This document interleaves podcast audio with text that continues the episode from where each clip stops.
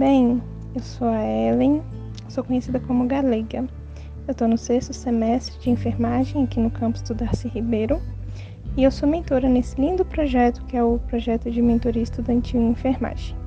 E hoje eu estou aqui para apresentar o podcast com os melhores momentos do nosso webinar com a incrível enfermeira Camila Quartim, que foi realizado no dia 28 de abril.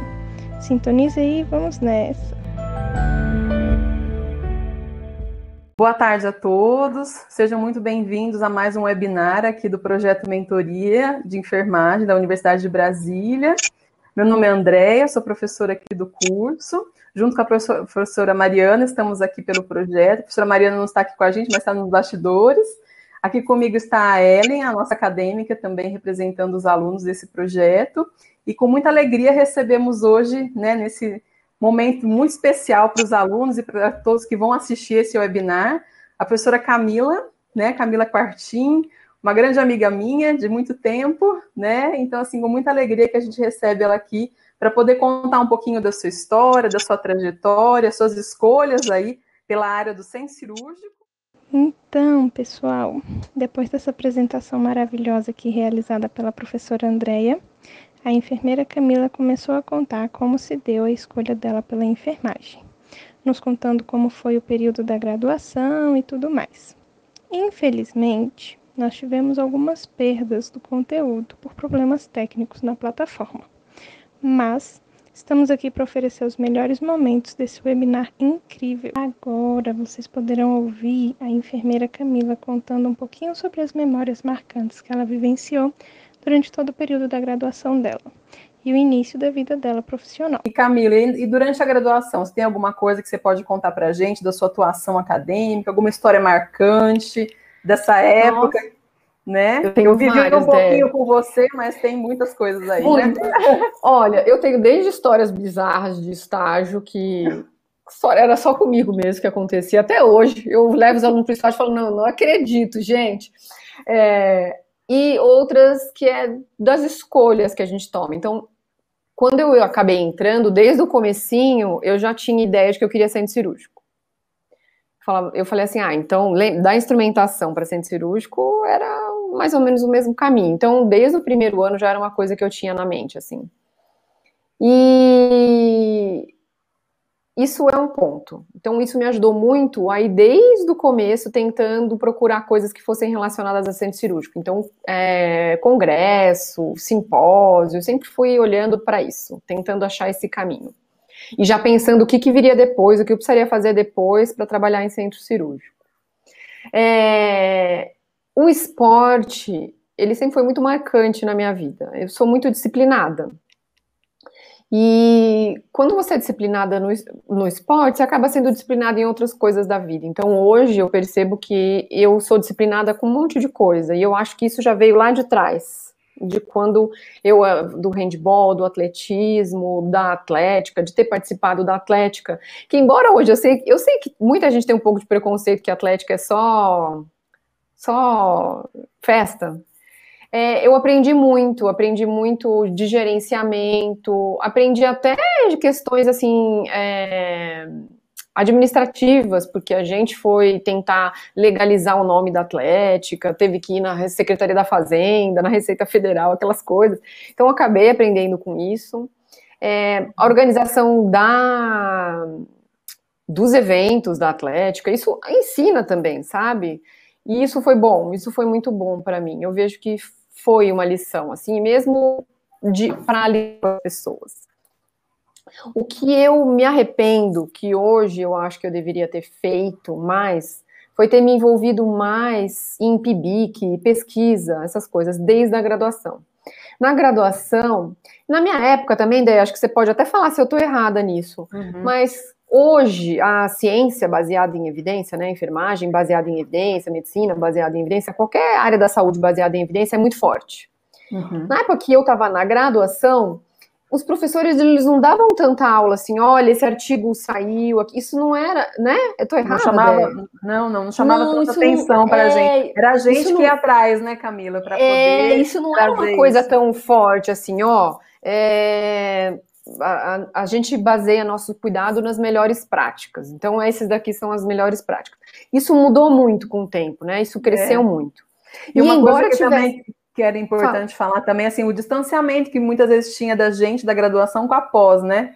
Eu acho que muita, tinha um distanciamento, muita. né? Muita. É embora é... a gente tivesse professores que não iam bem, né, Dé? principalmente da medicina, uhum. porque nosso uhum. ciclo básico é com a medicina. Embora eles, eles não fossem bem e mandassem pós-graduandos, para a gente era uma coisa muito distante. Exato, né? exatamente. E nem existiam tantos doutores como existem hoje, né? Enfermagem, Exato. né? Ideia também, o número uhum. era maior.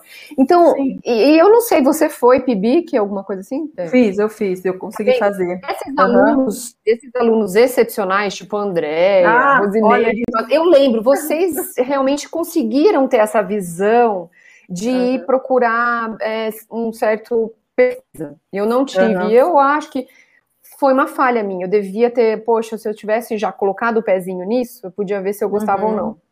Mas eu, eu acho acabei... que são coisas, coisas da, da época, Camila, né? Eu acho que cada um é. né, foi vivendo. Sim, mas eu não tenho ressentimentos, é. nada disso. Mas eu tenho maturidade hoje para olhar e falar assim, hum, isso eu teria feito diferente. Certeza.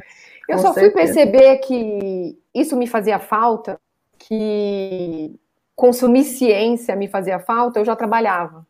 Uhum. E foi aí que eu fui procurar pós-graduação. Né? Nossa, que legal. Mas eu acho que assim, são os momentos, né, da vida que a gente vai amadurecendo, estão coisas, né, que vão acontecendo e vão chamando a atenção, né? A Camila aproveitou a questão da Atlética para Camila foi muito importante, porque vocês fundaram praticamente a Atlética, né, lá foi. no nosso curso, desde a, da logo vocês criaram. Logo. Foi muito, muito importante para a gente. A gente começou a participar de competições, né, pelo curso. E assim, foi um trabalho lindíssimo, que vocês se destacaram bastante. Então, assim, a tua dedicação com a Atlética foi imensa, né? Junto foi com as outras legal. nossas colegas, foi muito legal. E isso te trouxe essa disciplina foi. que você tanto destaca aí, né? Sim, sim, isso com certeza, muito... né? O com certeza.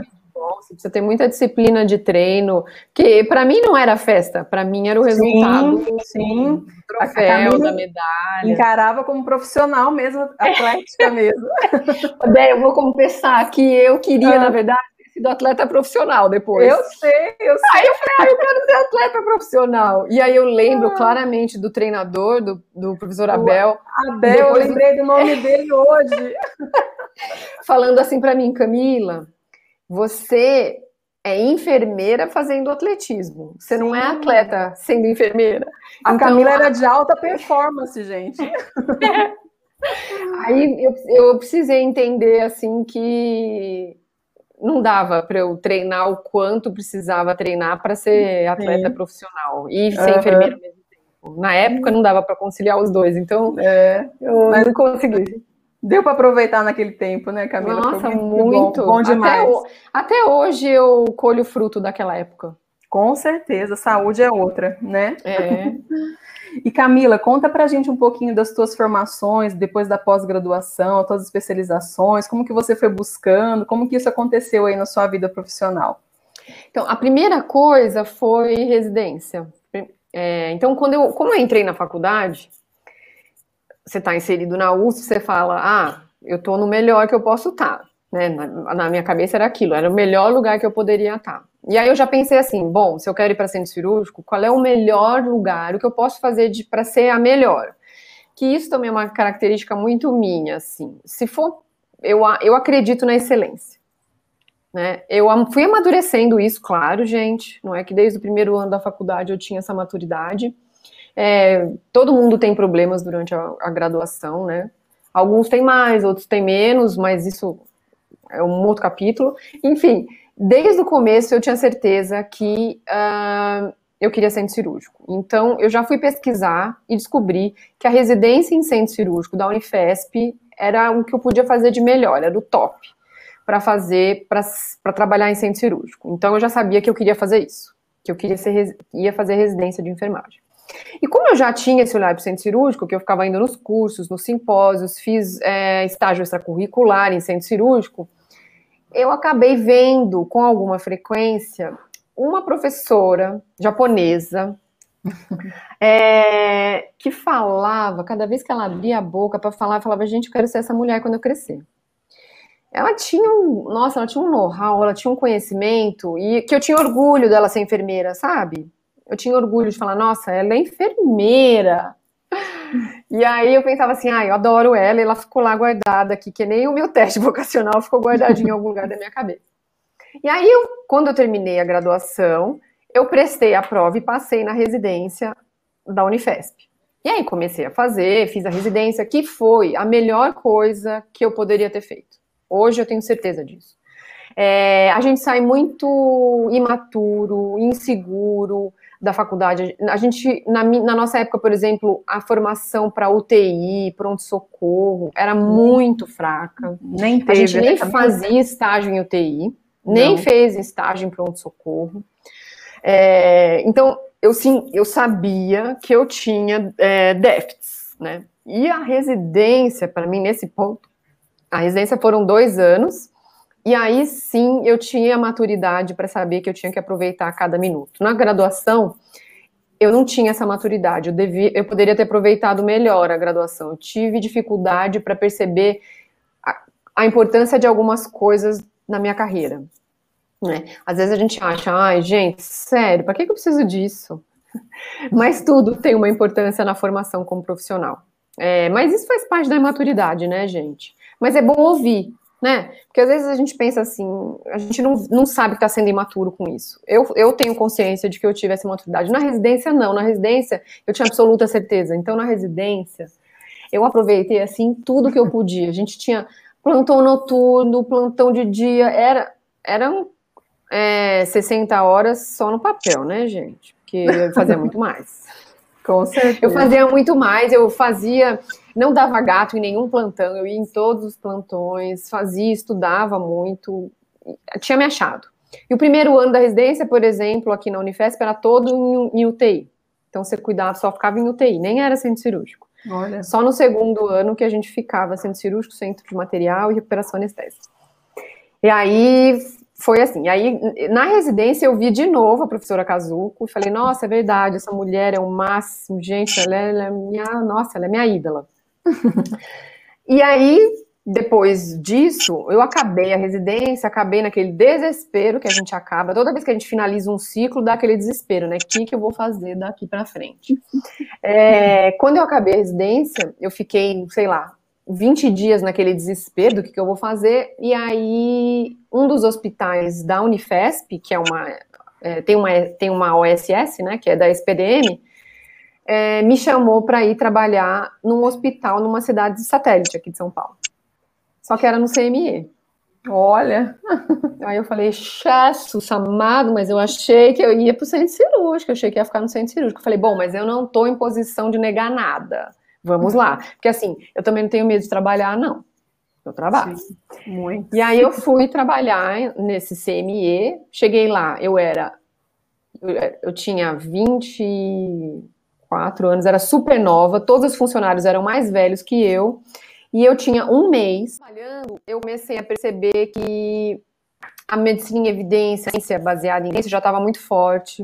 Eu já comecei a perceber que eu precisava discutir algumas coisas, que eu precisava saber algumas coisas, que eu queria estar tá atualizada com algumas coisas. E aí eu fui procurar um grupo de estudo, um grupo de pesquisa. E aí, quem que eu quem que, quem que é dona do, do Centro de Material e Esterilização do, do Brasil? Kazuko uma é. japonesa, aquela professora japonesa que eu tinha ficado encantada lá atrás. Olha. E aí ela me aceitou, que ela é uma mãe, me aceitou no grupo de pesquisa dela e não passou, não deu um ano que eu estava no grupo, ela falou: "Vamos, venha, vamos fazer mestrado". Aí eu fiz hum. mestrado, fiz doutorado. E aí, na residência mesmo, quando eu passei na CCIH, que é a, a, o Centro de Controle de é, Infecções Relacionadas à Assistência à Saúde, né? A Comissão de Controle de Infecção, eu já tinha ficado apaixonada. Eu já falei, gente, mas isso é demais, né? Ficar olhando, tentando fazer investigação de como que o paciente ficou infectado. Isso já tinha meio que roubado meu coração. E o pronto-socorro também, eu confesso, eu fiquei assim, ah, será que eu mudo minha residência, ou para um ou para outro? Porque a vida é assim, né, gente? Sim. Mas aí no fim não, eu sabia, eu queria ser cirúrgico, acabei ficando nisso, mas eu fui fazer uma especialização em controle de infecção relacionada à assistência à saúde, Olha. que eu achei que era importante para o meu conhecimento de biossegurança. Porque quando você trabalha em CME, em centro de material e esterilização, bloco operatório, biossegurança é muito importante. Acho que hoje todo mundo já percebeu que biossegurança é importante. Então eu fui lá e fiz a especialização em biossegurança também. Olha. Aí eu terminei o doutorado e fiquei de novo naquela situação. Tá bom, e agora eu faço o que da minha vida? Durante o webinar, a enfermeira Camila ressaltou a importância da enfermagem baseada em evidências e deu algumas dicas muito importantes. Vamos conferir? Hoje não dá mais para você ser profissional da área da saúde sem consumir ciência. Não Com dá. Certeza. Se você não lê inglês, você precisa investir nisso, em você. Você precisa investir, não interessa. Coloca lá que essa é uma das coisas que você tem que fazer, dá um jeito. Hoje tem milhares de maneiras de fazer isso. E eu não estou nem dizendo que vocês precisam ser fluentes, falar super bem, mas que vocês precisam saber consumir, ler. Precisa ler. Saber ler. É. Segunda coisa, precisa saber consumir o artigo, consumir a ciência. Porque existe um monte de porcaria por aí, existe um monte de coisa errada, e a ciência é feita de vários tijolinhos. Né? Então, são coisas contraditórias que somadas dão uma resposta, são coisas que vão todas por um mesmo caminho e lá na frente a gente descobre que é outro, porque afinal de contas, as ciências da saúde são as ciências das verdades transitórias. O que era verdade na minha época de graduação não é mais verdade hoje, vai mudar amanhã. A própria pandemia, gente, vocês podem ver. No começo era uma coisa, agora é outra, depois amanhã muda. E essa coisa efêmera, rápida, precisa que a gente consuma ciência, que a gente sai. Para isso, a gente precisa saber consumir, ou seja, consumir inglês e saber ler o artigo. Então, se vocês não percebem que vocês recebem isso da graduação, vocês precisam achar um jeito de fazer isso. Eu tenho certeza que algum professor. Isso fala a, fala a favor de se inserir de alguma maneira nessas pesquisas durante a graduação, mesmo que você não queira o meio acadêmico, mas elas vão te ajudar a consumir a ciência. Exatamente, né? A importância né, de estar dentro né, de, um, de uma atividade de pesquisa, né? E ter assim, esse acesso, né, Camila, que eu acho que é bem mais fácil hoje né? Na nossa Sim. época, se for lembrar, a biblioteca tinha que ir lá pessoalmente, né? Pegar os artigos. Naquele arquivo de Cardex. É, exatamente. Uma gavetas assim com os papeizinhos que você tinha que achar o livro lá e o artigo era lá também. Olha, e a gente podia faz... via comute. E não faz tanto tempo, hein, gente? Nós somos tão velhas, não, hein? Não, a, favor, coisa, mudou, né? A coisa mudou rápido demais. Foi, é. foi rápido. No final do webinar, nós realizamos o nosso jogo tradicional, que é aquele jogo de palavrinhas, e foi super divertido. Ouve aí. Ellen, você vai, você vai fazer o, o bate-bola aí com a Camila? Vou fazer um joguinho, viu, professora? Tá. É muito bom essa sua trajetória, esse seu conhecimento, é bem bacana. Obrigada. E aí, dado tudo isso que você falou, e inspirando né, tantos, tantos jovens futuros enfermeiros nessa vida e, vida tão complicada que é a da enfermagem, tão complicada e prazerosa, né? A gente Sim. vai fazer um joguinho que é o bate-bola. E aí tá. eu vou falar uma palavra para você e você vai me responder com a primeira coisa que vem na sua cabeça. Uma palavra? Ou pode Não, ser uma frase? Palavra, tá. Pode ser uma frase, mas assim, a primeira coisa uhum. que vier na sua cabeça com a palavra que eu, que eu disser. Tá bom. Ah, cuidado. Cuidado? Enfermagem? Enfermagem. Segurança qualidade e excelência. Estudo. Para a vida toda. Não para. Não. Olha eu. E disciplina. É uma meta de vida. E ciência. Ai, é meu tudo. Ciência é minha vida. Eu amo. É, eu acho que sem ela a gente estaria cego. Conhecimento. É o que todo mundo tem que ter como profissional. A gente, todos nós temos que buscar esse. Muito importante esse poder do conhecimento. Sim, é o poder. É exatamente isso, é o poder do conhecimento. Você vai ser respeitado por qualquer profissional, qualquer profissão, qualquer pessoa se você demonstrar que o que você está falando tem embasamento de conhecimento. Sim. É... E a última palavrinha? Enfermagem. Olha, foi a escolha da minha vida, né? Eu tenho altos e baixos com ela, às vezes eu olho e falo assim, não é possível que a gente é tão desprezado, né? E às vezes eu falo, nossa, eu acho que eu faço isso há várias vidas, se é existem várias vidas. Eu devo fazer isso há umas 200 vidas, porque é, é a minha cara. Bom, pessoal, esses foram os trechos especiais do nosso webinar Vida de Enfermeiros Incríveis, que foi realizado com a enfermeira Camila Quartinho. Uma grande inspiração para todos nós, né? Espero que tenham gostado bastante. É isso, saudações. Tchau.